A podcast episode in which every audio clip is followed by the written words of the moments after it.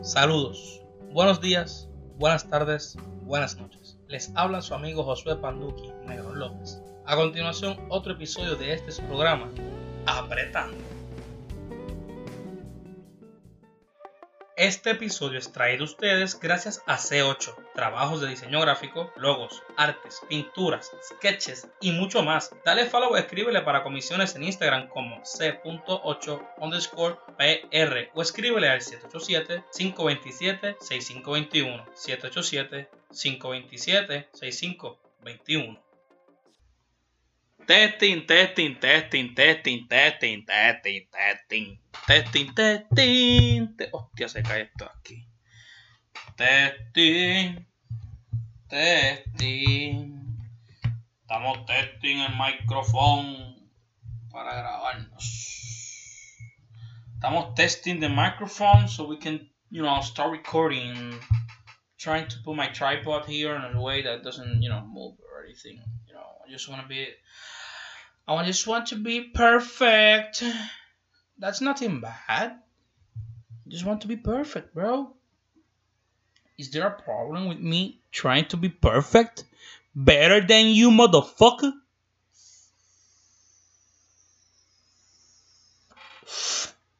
Tremendo hit.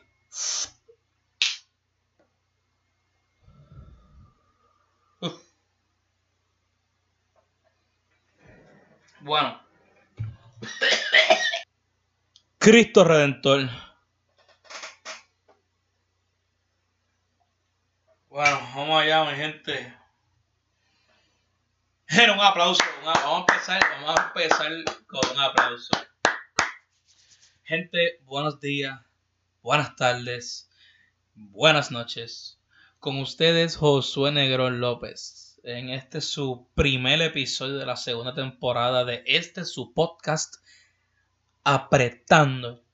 Puñeta, qué intro más cabrón, ¿eh?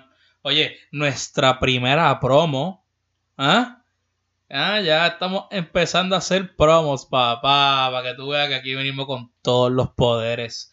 Y es que nada más y nada menos que con nuestro diseñador gráfico, nuestro gran amigo y hermano C8, que siempre nos ha puesto una imagen linda, una imagen agradable, refrescante, nueva, ready para partir con todo lo que se ve por ahí, damas y caballeros, en el nombre de Cristo, amén, en el nombre de Jesús, amén, en el nombre del Espíritu Santo, amén, en el nombre de María, amén, en el nombre de todos ustedes, amén, también, ¿qué pasó? ¿Pensaste que me iba a olvidar de ustedes? No me voy a olvidar de ustedes, Ricky Stucky.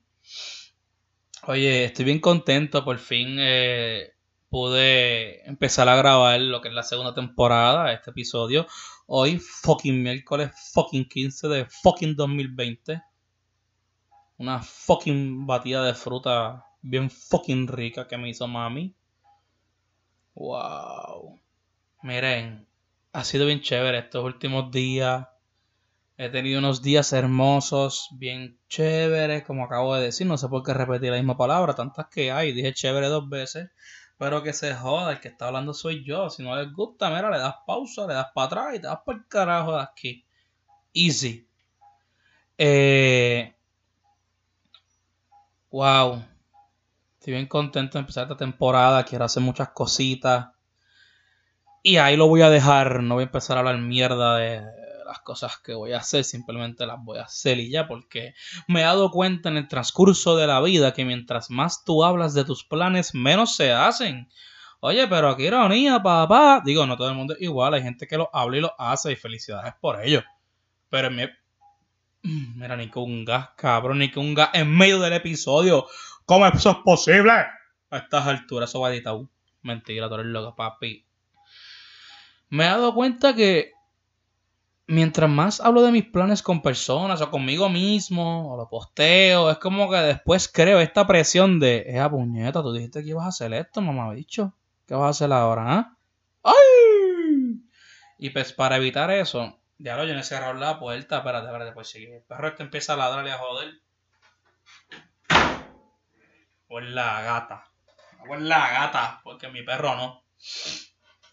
Eh, Es bien interesante. Entonces yo tengo que aprender de las metidas patas que yo hago porque la combinación, olvídate del pollo naranja con tostones al ajillo de confianza. Olvídate del teriyaki con naranja de pan de express. La mejor combinación es las metidas de pata entre yo y mi boca, papá. Ustedes no saben todas las metidas de pata que yo he hecho en el transcurso de mis 23 años por estar hablando de más. Cosas que se supone que me dejará para mí, que pensará para mí, que no dijera nadie para que nadie supiera lo que estoy pensando en mi mente. No, papi, no, no, no, no. Así que hoy les quiero hablar de uno de mis. Si no es el peor, pues de uno de mis peores tormentos. Uy, esa palabra como que... Uh, déjame decirlo otra vez. Tormentos. Gente, les voy a hablar sobre lo que es ser gordo. Ser gordo está cabrón. Ser gordo en esta sociedad, en esta era tecnológica, en esta era moderna. Es horrible. Es horrible. Y desde mis comienzos como ser humano, parecía un mono antes. Antes yo era pelú, dientú blanco ahí en pelado yo era negrito con cojones, flaquito, chiquito, parece un mono, cabrón. Y riéndome. Parece un mono, cabrón. Punto. O sea, yo puedo reconocer que yo era fácil de bullear. Yo me hubiera bulleado. Yo mismo me hubiera bulleado si yo conocía a alguien como yo. Mentira, papi. Ya no hacemos eso. Punto es que a mí me decían Enanito Wholesome. Ese era mi. Uno de mis apodos en la, la super, eh, en el elemental.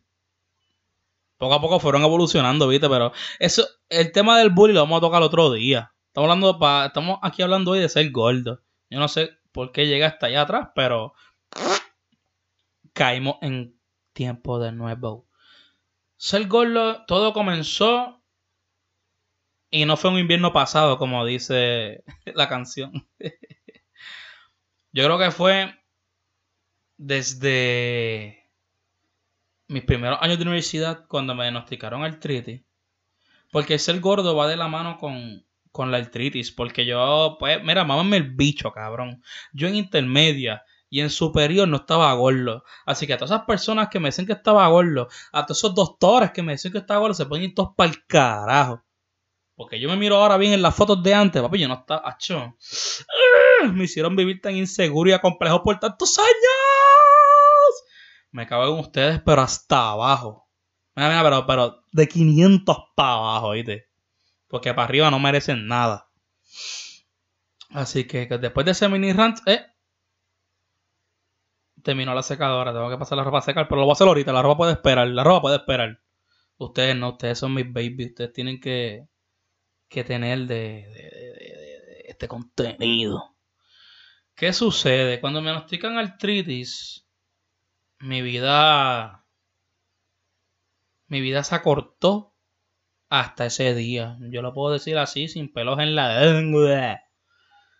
Cabrón, tú sabes lo que es tú que a tus 20 o 19 años, yo ni me acuerdo porque yo, yo borré todo eso, ¿me entiendes? Esos días yo los tuve que darle delete, block, spam, report a mí mismo para poder continuar y dominar mi mente. Pero para mí mi vida llegó hasta ese día, papi. Yo me acuerdo que yo estaba como que, ¿qué? Párate, ¿qué? Yo me acuerdo cuando fui a hacerme el bone scan. Horrible, media hora en varias posiciones. O sea, eso duró como dos horas y pico en maldito estudio. Que me diagnostican artritis. Entonces, ¿qué sucede? Porque yo rápido me fui en esta nube negra pensando que la vida se me había acabado. Porque, a los que no saben, pues mi amada madre tiene artritis reumatoidea, fibromialgia, varias cositas. Y yo he podido vivir y ver su deterioro al pasar los años, cómo se pone grave, eh, cuando le dan los, los lapsos de tiempo que le dan mucho dolor, más frecuente, más fuerte. Y yo, lo, yo los paso también. Lo que pasa es que estamos hablando del principio de esta etapa todo se va a la mierda. Eh, el verdadero resumen. todo se va a la mierda, qué cabrón. Y, hecho, yo estoy en la mala, estudiando, pero en la mala. Que hasta tuve que dejar el equipo y me acuerdo que yo no tuve ni las agallas, ni los cojones, ni los huevos, ni la fuerza de voluntad para yo ir a donde Eddie y decirle, coach, no puedo estar en el equipo. Yo le dije a Mami, por favor, vayan ustedes y hablen con él porque es que yo no puedo. O sea, mi moral me lo... Y qué bueno que lo hice así. Porque soy íntegro. Pero mi moral no me dejaba ir a un sitio donde yo amaba hacer lo que hacía. A decir, no puedo. O sea, yo no podía cargar con ese peso de yo haberle dicho... No, no. La segunda ocasión pues tuve que hacerlo yo. Porque ya esa fue mala mía. Y la segunda vez que tuve que dejar el equipo, pues yo asumí la responsabilidad y saqué los cojones para tener que decírselo a, a, mi coach nuevamente. No fue nada fácil, no se lo deseo a nadie. Los que han sido lesionados, a los que se han tenido que ir de los equipos, de verdad que es una experiencia horrible. Y uno quiere que pase rápido, pero se queda latente en tu memoria. ¿Qué pasa? Que cuando se va toda la mierda, se va el equipo, papi, yo empiezo a un lloriqueo cabrón. Porque fue mi primer año de universidad, yo me estaba hospedando. Entonces, ¿qué sucede? Que luego de que yo me salgo del equipo, todas esas tardes, yo los, porque yo me hospedaba con dos compañeros más del equipo, yo los veía irse. Yo los veía irse todas las tardes de práctica. Y como que, ah, nos vemos después, lo qué sé yo, yo. y yo creo que en un episodio, si no, pues lo digo ahora. Yo me acuerdo que siempre que ellos se iban, papi, yo empezaba a llorar. Porque es que, tú sabes lo que es que a tus 20 o 19 años te digan fucking tienes artritis.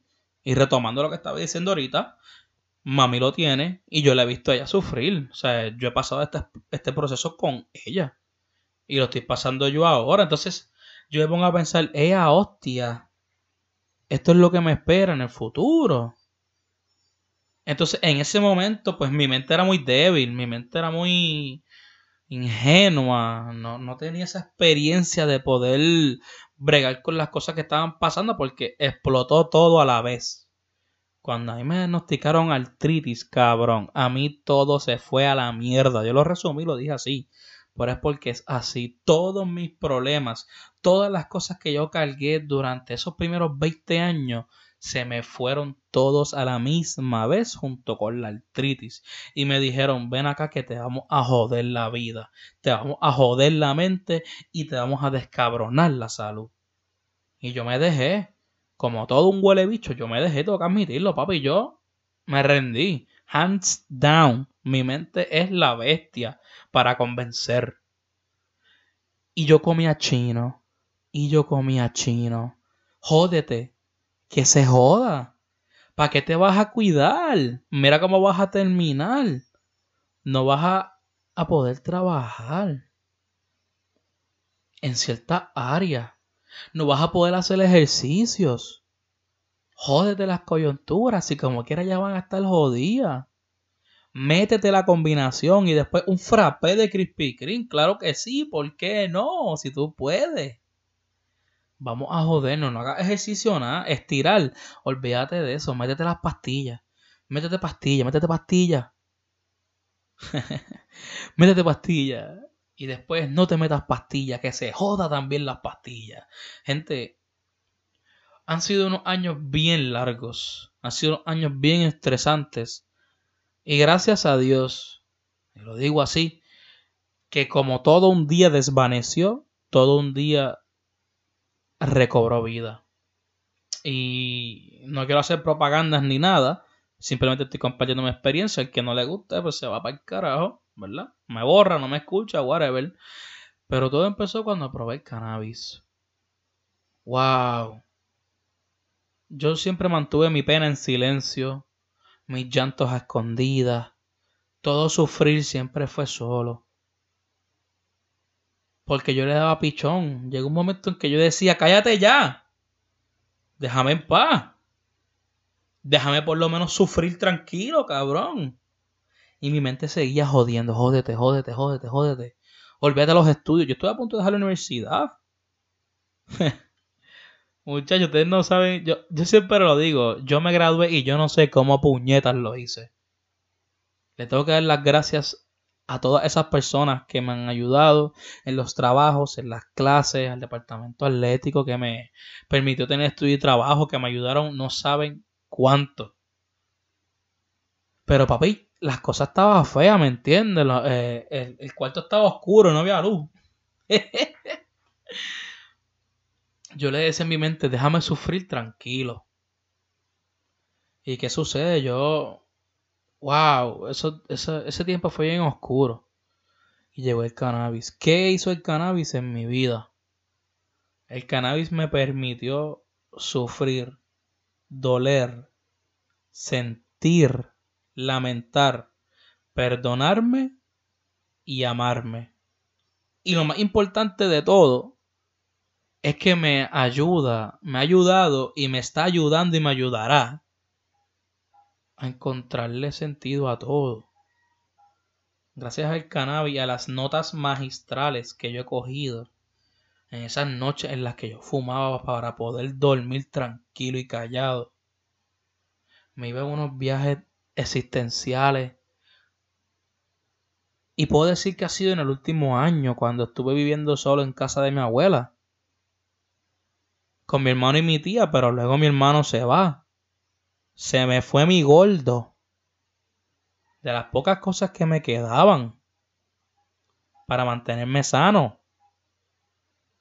Y el tema de mi hermano, un día lo quiero tocar después con calma, porque ese sí que es abundante. Yo estoy bien cabronado con mucha gente, porque me hicieron no amar mi gordo como debía. Y es como todo en la vida. Le encuentras el valor a las cosas cuando no están. Y ahora en septiembre cumple un año allá afuera en Texas. Y ha sido de pinga, papá. No es que ha sido difícil, ha sido de pinga estar sin mi gordo. Pero eso es otro tema, eso es otro día, así que lloramos ese día juntos. El cannabis me ha ayudado a escudriñar, a acabar adentro de esos caparazones que yo fui creando durante los años para esconder mis dolencias, mi sufrimiento y mis llantos. El cannabis a mí me ha ayudado a poder decir, papi, pasaste por esto y esto y esto, pero fue a causa de esto y esto y esto. No todo es tu culpa. Tú no, tú no eres responsable de todo lo que te pasó. Tú no eres responsable de las personas que te hicieron bullying. Tú no eres responsable del que se burló de ti, del que te humilló, del que intentó pisotearte. Y entonces, interesante porque, ¿qué pasa? Yo desde chiquito crecí sobrellevando las cosas solo, porque en casa pues no se puede decir nada negativo para que mami no se sintiera mal. Eso es algo que pues yo entiendo a mi padre cuando me lo decía y es algo que pues me cohibió, me prohibió pasar por ciertos procesos que debía para tener una mejor relación con ellos hoy día, de poder abrirme a ellos, de poder decirle a ellos las cosas que yo siento y las cosas que me pasan. O sea, yo este chiquito, yo no podía decirle me hicieron bullying en la escuela hoy. Yo no podía decirle me estaban vacilando hoy.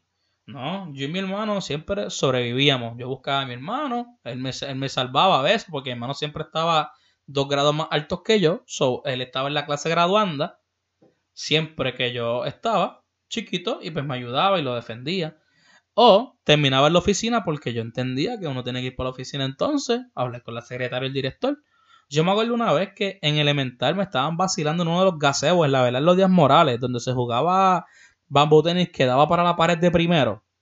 En ese caso me estaban haciendo bullying en unos de como dos grados más altos que yo. Yo creo que estaba en tercero, estaban en quinto. O yo en cuarto, yo en quinto, no recuerdo. Punto es que me estaban vacilando y yo, ah, sí. Porque recuerden que en la vida sobrevive el más astuto, no es el más fuerte. Yo fui para la oficina y como la, la secretaria, la directora, para ese entonces, no me acuerdo, era tía de él, pues yo fui cuando ella le dije, mira, tu sobrino me está molestando. Me dijo esto, esto, esto y esto. Y esa mujer fue allí y lo regañó frente de sus panas en el gaseo. Obviamente, ¿verdad? Después desató ciertas cosas. me estaban persiguiéndome. Pero nada, eso no viene al punto.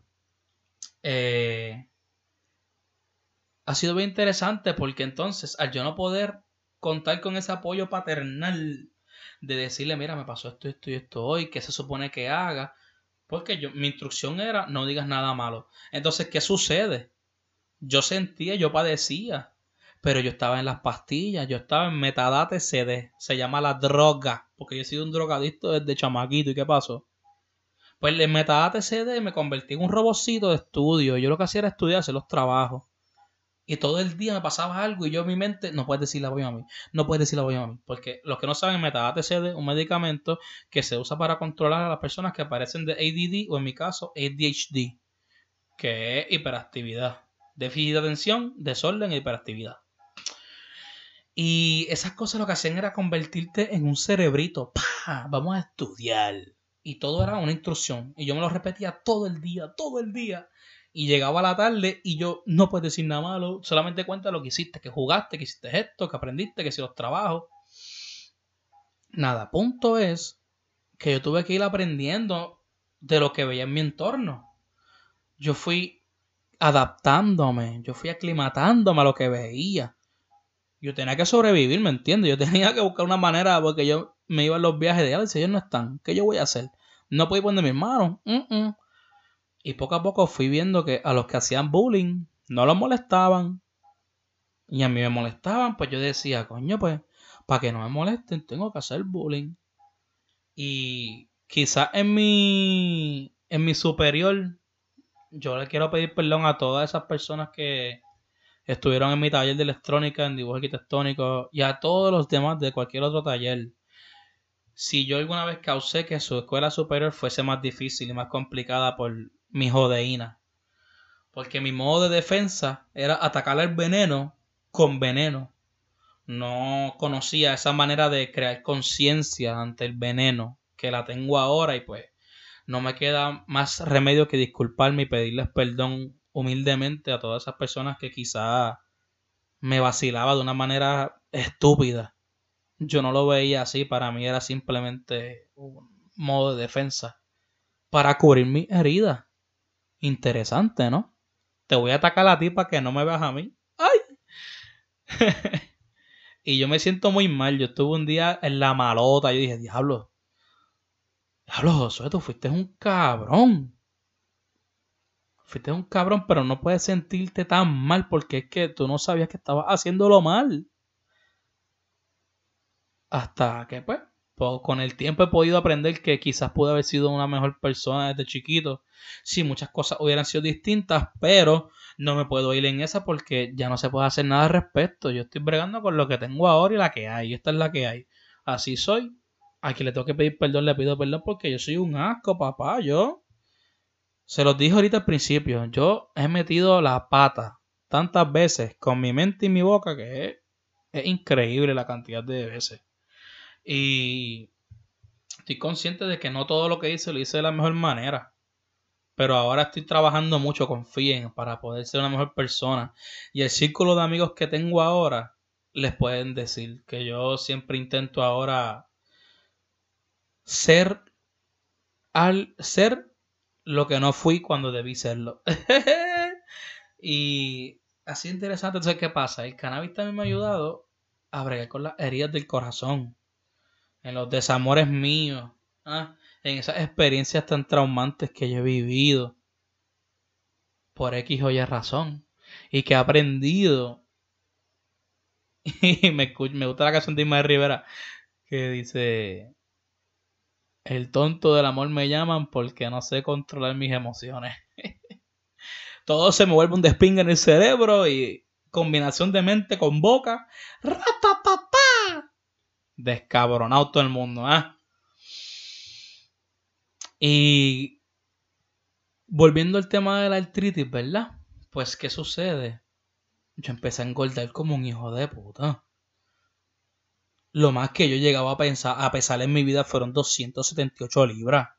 Cabrón, ¿tú sabes lo que es llegar a casi 300 libras? Tú sabes la presión mental que yo tenía todos los días, que a veces yo ni comía ni hacía nada porque yo decía, yo no puedo subir. Yo no puedo. Y yo estoy harto, porque por muchos años intenté dietas, intenté nutricionistas, que esa es otra.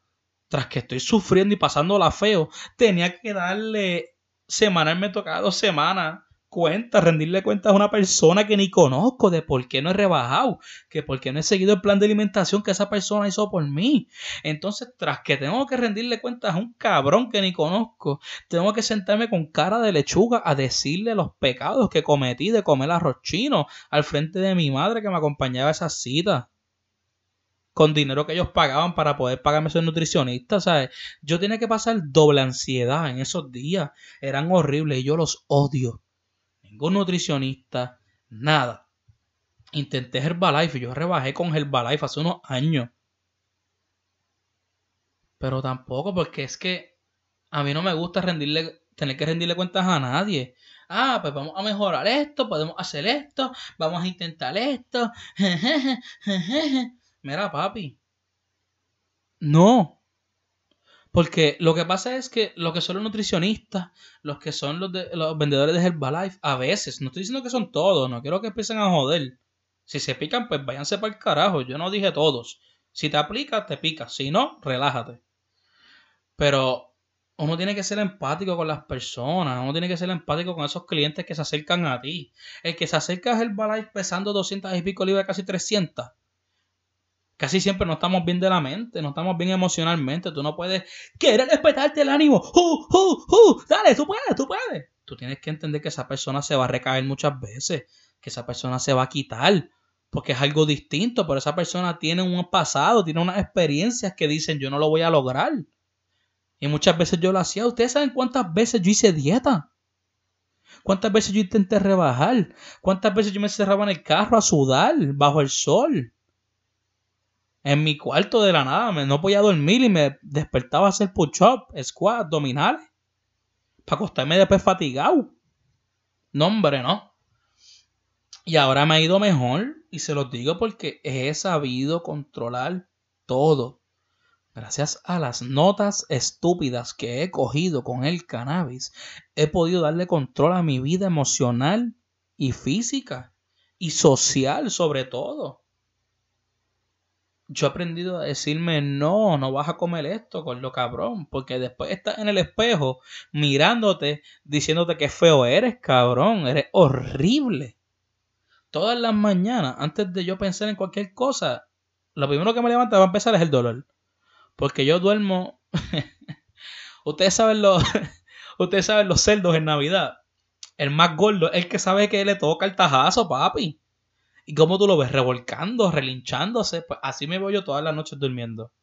Moviéndome para estar cómodo, para estar cómodo, para estar cómodo, para estar cómodo. Porque es que una de las cosas de la artritis es el frío. El frío te descabrona todo. Hay veces que ayer mismo, cabrón. Ayer mismo yo estaba yendo para casa y tiene el aire en dos. El aire en dos. Y cogiendo las curvas de San Lorenzo, todo el mundo sabe que San Lorenzo tiene más curvas que Touch. Pues cuando yo subía el codo derecho para coger la curva, me daba frío directamente en el codo, papi, me daba un corrientazo y yo mm, tuve que apagar el aire. Es estúpido y hay veces que todavía it gets me, porque yo no estoy diciendo que ya superé que tengo el 3 Yo estoy ahora aprendiendo a lidiar con él y ayudarlo para poder contrarrestar los efectos que son imparables, porque va a seguir siendo. Más todo estos años que yo he hecho nada más que seguir jodiéndome. Yo sé que yo hice un daño irreparable, bro. Pero I'm working to get better. I'm working to be a better person, a healthier person. Y lo estoy haciendo de mi manera. Con calmita, sin dieta, sin planes. Hasta hoy. Que me levanté con un mensaje que me envió mi hermano Brian a las fucking 4 de la mañana. Un email de 8 páginas, papi. Con unas rutinas cabronas especializadas para mí. Porque él sabe que tengo artritis y me hizo ejercicios de low impact, de bajo impacto. Y yo me levanté y yo dije, diablo. Y casualmente ayer yo grabé un episodio, pero no pude subirlo por cosas de la vida. Porque recuerden que la vida te presenta problemas y a veces te presenta un problema para evitarte de un problema más grande, ¿me entiendes? A veces la vida te da la bofetada, pero es para evitarte el ganatón.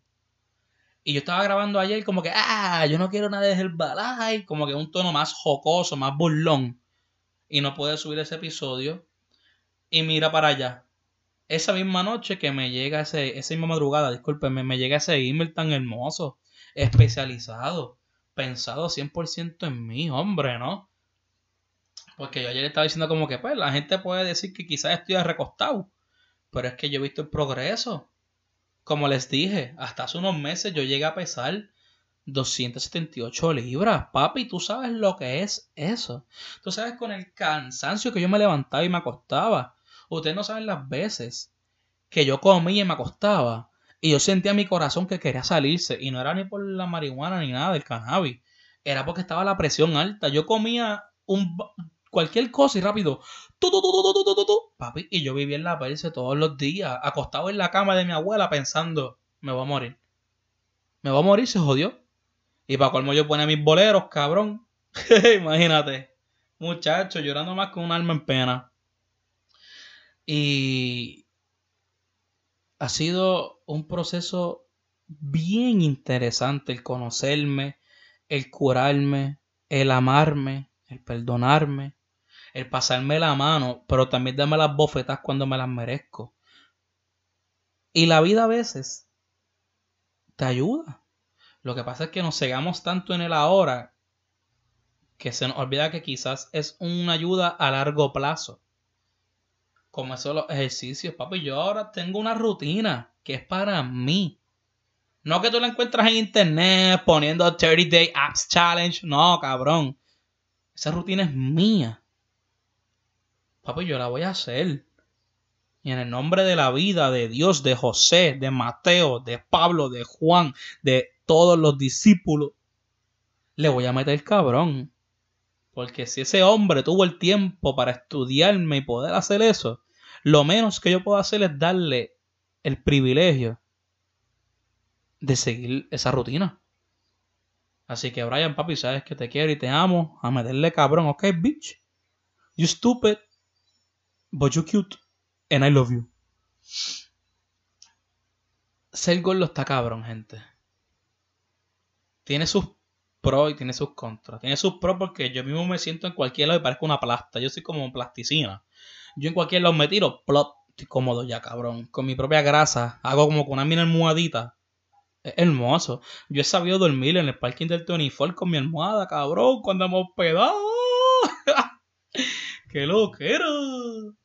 Pero estamos en proceso de rebajar. Y a todas esas personas que me han escrito, que se han acercado, gracias. De X o Y manera. Pero gracias, porque nada más el ellos sacar ese tiempo para escribirme, para mí vale sea para insultarme, sea para criticarme, sea para apoyarme, sea para aconsejarme, sea para todo. Gracias. Si es bueno, gracias al cuadrado. Y si es malo, gracias, pero cágate en tu madre. es como ese tipo de cariño. Yo, yo soy así bien crudo. Los que me conocen ahora saben que yo... y me siento bien. Eso es lo más que me gusta de todo esto.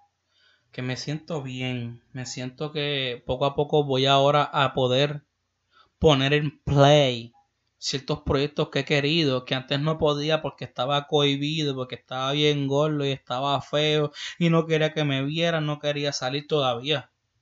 Yo tengo un complejo cabrón porque mi cuerpo está descabronado. Yo apenas estoy en 247 libras y llevamos cuántos, cuatro meses de cuarentena. He bajado casi como 30 libras, diría yo.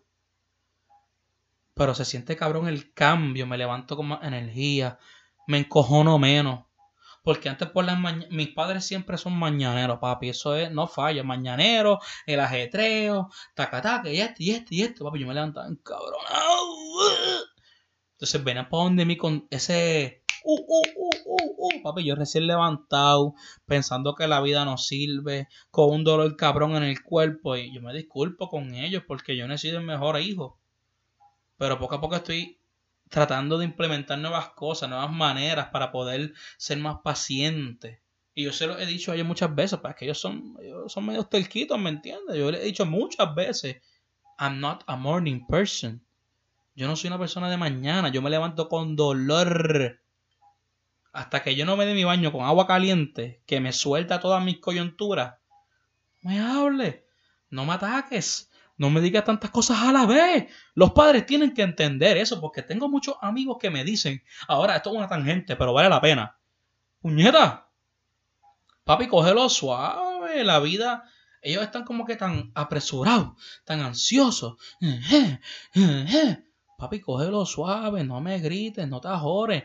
Vamos a hablar, es temprano, cabrón. No, que si que levantarse temprano. Pues eso eres tú. Si tú quieres vivir a ese pace, a ese ritmo, eres tú, pero respeta el mío. Entonces, si uno los confronta rápido, piensen que es una falta de respeto. Y no estoy hablando de los míos, porque mis padres, yo soy bendecido que ellos son de los que les gusta hablar, les gusta dialogar. Pero yo conozco gente que me cuenta historias. Es como que, diablo, bro, qué presión más cabrona. Yo no podría. Padres, por favor, si un padre me está escuchando, no porque estemos en desacuerdo, es falta de respeto uno va creciendo, uno va teniendo su manera de ser. Y sí, estás bajo mi techo. No seas tan estúpido. ¿Qué tiene que ver que esté bajo tu techo con que entiendas que no le puedes gritar ni hablar rápido por la mañana porque se levanta cansado y le gusta tener las mañanas tranquilas? O sea, eh, no me confundas peras con chinas porque paperas con china yo. Paperas con china yo. Así que a todos los padres que me escuchen, por favor, entiendan a sus hijos sean comprensivos, sean empáticos. Y no es que vayan ahora, ¡ay! Buenos días. Es llegar a un happy medium, la balanza. La balanza salva vidas. Cerramos tangente de los padres. Ese es otro tema, otro día que vamos a ampliarlo bien chévere, mi gente. Pero este sentimiento de poder tener control de mis emociones es hermoso. Y a veces es la. Yo a veces pienso como que, diablo, mano. Tuviste que llegar a la cannabis medicinal para poder controlarte. Está bien, pero es que hay mucha gente que usa los fármacos, cabrón. Y tú los ves llenados de pastillas. Tú lo estás haciendo lo mismo que ellos, pero de una forma que te guste, de una forma que es más natural y que una forma que, papi, está cabrón. Porque a mí el que me diga que ha probado el cannabis y no le gusta es un zángano, o tuvo una mala experiencia, o probó de calle, o se dio un clase fili que no debía. Porque el cannabis controlado, el cannabis con las dosis correctas, es hermoso. Es hermoso. Y eso es otro tema que también. ¡Wow! Tengo tantos temas. Me cago en la. ¡Pum! Exploté. Así que volvimos al punto que estamos hablando. Es increíble todo lo que uno puede hacer si te sientas a pensar y buscar maneras de mejorar. Y he podido ver, lo he dicho en mis poemas, he podido ver mis bendiciones, que muchas veces las obviaba por estar pendiente del dolor. Y yo tengo unos padres excelentes. Yo tengo un hermano excelente. Tengo una familia excelente. Tengo amistades excelentes. En mucho tiempo no fui como debí ser con ellos. Porque estaba sobreviviendo a mí mismo. O sea, ha sido, it has been a long journey, literalmente. Y ahora que estoy como que renaciendo, ahora que estoy aprendiendo de tantos errores que todavía a veces cometo, porque yo soy bien ingenuo, soy bien bobito, pero poco a poco estoy tratando de coger esa fuerza que tenía antes. Y esa fuerza que yo usaba ahora, perdón, esa fuerza que usaba antes para lidiar con mis problemas, obviarlos y seguir estudiando y seguir como si nada con mis amigos y seguir, sí. Yo quiero convertir esas mismas ganas de sobrevivir, esas mismas energías, a meterle cabrón ahora, a mejorar. Y esa es la transición en la que me encuentro. Me encuentro en este vaivén de emociones. Tengo unos días buenos, tengo mis días malos. Porque hay veces que me pongo a pensar y digo, diablo, cabrón. Mira tu cuello, esa mancha negra que tienes ahí, qué fea. Cabrón, mira tu pecho, como tiene esa. Ay. Pero mira esas estrías, oso negro. Mira esos brazos, qué gordo. Mira esa barriga, esas tetas, cabrón. Pero en la diferencia es que antes me iba en ese viaje de irme en la mala y llorar porque estoy horrible. Y la transición es ahora que yo me digo esas mismas palabras por la mañana y digo, estás loco, cabrón, mira esos muslos que tú tienes. Mira esos squats, esos están haciendo trabajo, papi. Sigue haciendo esos jumping jacks, te están bajando las tetas. Papi, ese pechito está cogiendo forma. ¿Me entiendes? Como yo les digo, me paso la mano, como que ya lo bendito, qué pena, pero me doy el garnatón para reaccionar. y vamos para encima. Y esa es la transición, la eterna transición de Josué Negrón de poder convertir las energías de sobrevivencia en energías de mejorar. Y me gusta, honestamente. Pero es mantenerse en el presente. Es mantenerse en el hoy. Porque si nos ponemos a pensar en todo lo que está pasando en el mundo, te vas a volver loco y no vas a vivir. El COVID está, sí. Todo se está yendo a la pinga, sí. Pues si ya lo sabes, trata de mantenerte bien en lo que resta. Porque tú no sabes lo que te va a pasar a ti como individuo. Tú no te puedes ir en ese viaje de la malota viendo noticias todo el día, cabrón. Van a seguir apareciendo casos positivos. Se van a seguir reportando brotes. La gente como que, ay, ay, me sorprende, ay, ay, no me sorprende, ay. Puñeta. Es una pandemia, cabrón. La palabra lo dice, o eres bruto. Dios mío, todos los días van a repetir lo mismo, sí. Y tú decides qué hacer con esa información, si pudrirte o make something out of it. Raise awareness with your friends. Do something in your community. Pero si te sientas para atrás, está la chochao en pena por lo que está pasando, papi, pues tú mismo te vas a enfermar. Y eso es algo que tengo que batallar. Porque muchas veces yo me enredaba en mis pensamientos y yo mismo me enfermaba, me daba más dolor me daba más trinquera, me ponía más tieso. ¿Por qué? Por estar diablo, la artritis, Josué. Porque es que está cabrón. ¿Sabes lo que es tener artritis? ¿Sabes lo que tú pensar? Yo no sé si voy a tener hijos, pero si algún día tuviese hijos. ¿Sabes lo que tú sabes que tú no vas a poder estar tirando a tu hijo para arriba y cogerlo porque quizás te dar la espalda un dedo y se te caiga el muchacho por la artritis? que tú no puedes estar con tus panas un día tranquilo porque no lo puedes ayudar a hacer un proyecto de cemento o piedra porque te puedes joder la espalda por culpa de la artritis. Esos son los pensamientos que todos los días me cohibían de pensar en mi futuro y me mantenían enjaulado, me mantenían encerrado. Pero ahora pues valieron belga porque los estoy contrarrestando, los estoy cancelando con un mejor pensar. Y eso es lo que estoy intentando hacer. Y eso es lo que quiero que ustedes también intenten hacer, porque yo no sé cuántas personas estén en mi mismo bote, pero aquí hay espacio para todo el mundo. Si necesitas ayuda, tú me puedes escribir que yo voy a, voy a hacer todo lo posible por ayudarte. Porque estamos aquí para ayudarnos los unos a los otros. Relación simbiótica, mutualismo. Tú te beneficias, yo me beneficio, ambos nos beneficiamos. Así que los voy a dejar con un lindo refrán para cerrar este primer capítulo de tu segunda temporada de este tu programa, Apretando. Y el refrán dice así: Mono sabe de qué palo trepa. Así que, baby, ¿qué estás pensando? Ven para que te trepes en este. Gente, este ha sido su primer episodio. Con ustedes, Josué Panduki Negro López. Buenos días, buenas tardes, buenas noches. Llévatelo y con jazz, papá, pa' que te lamba. Bueno, familia, ha terminado otro episodio de este su programa, Apretando.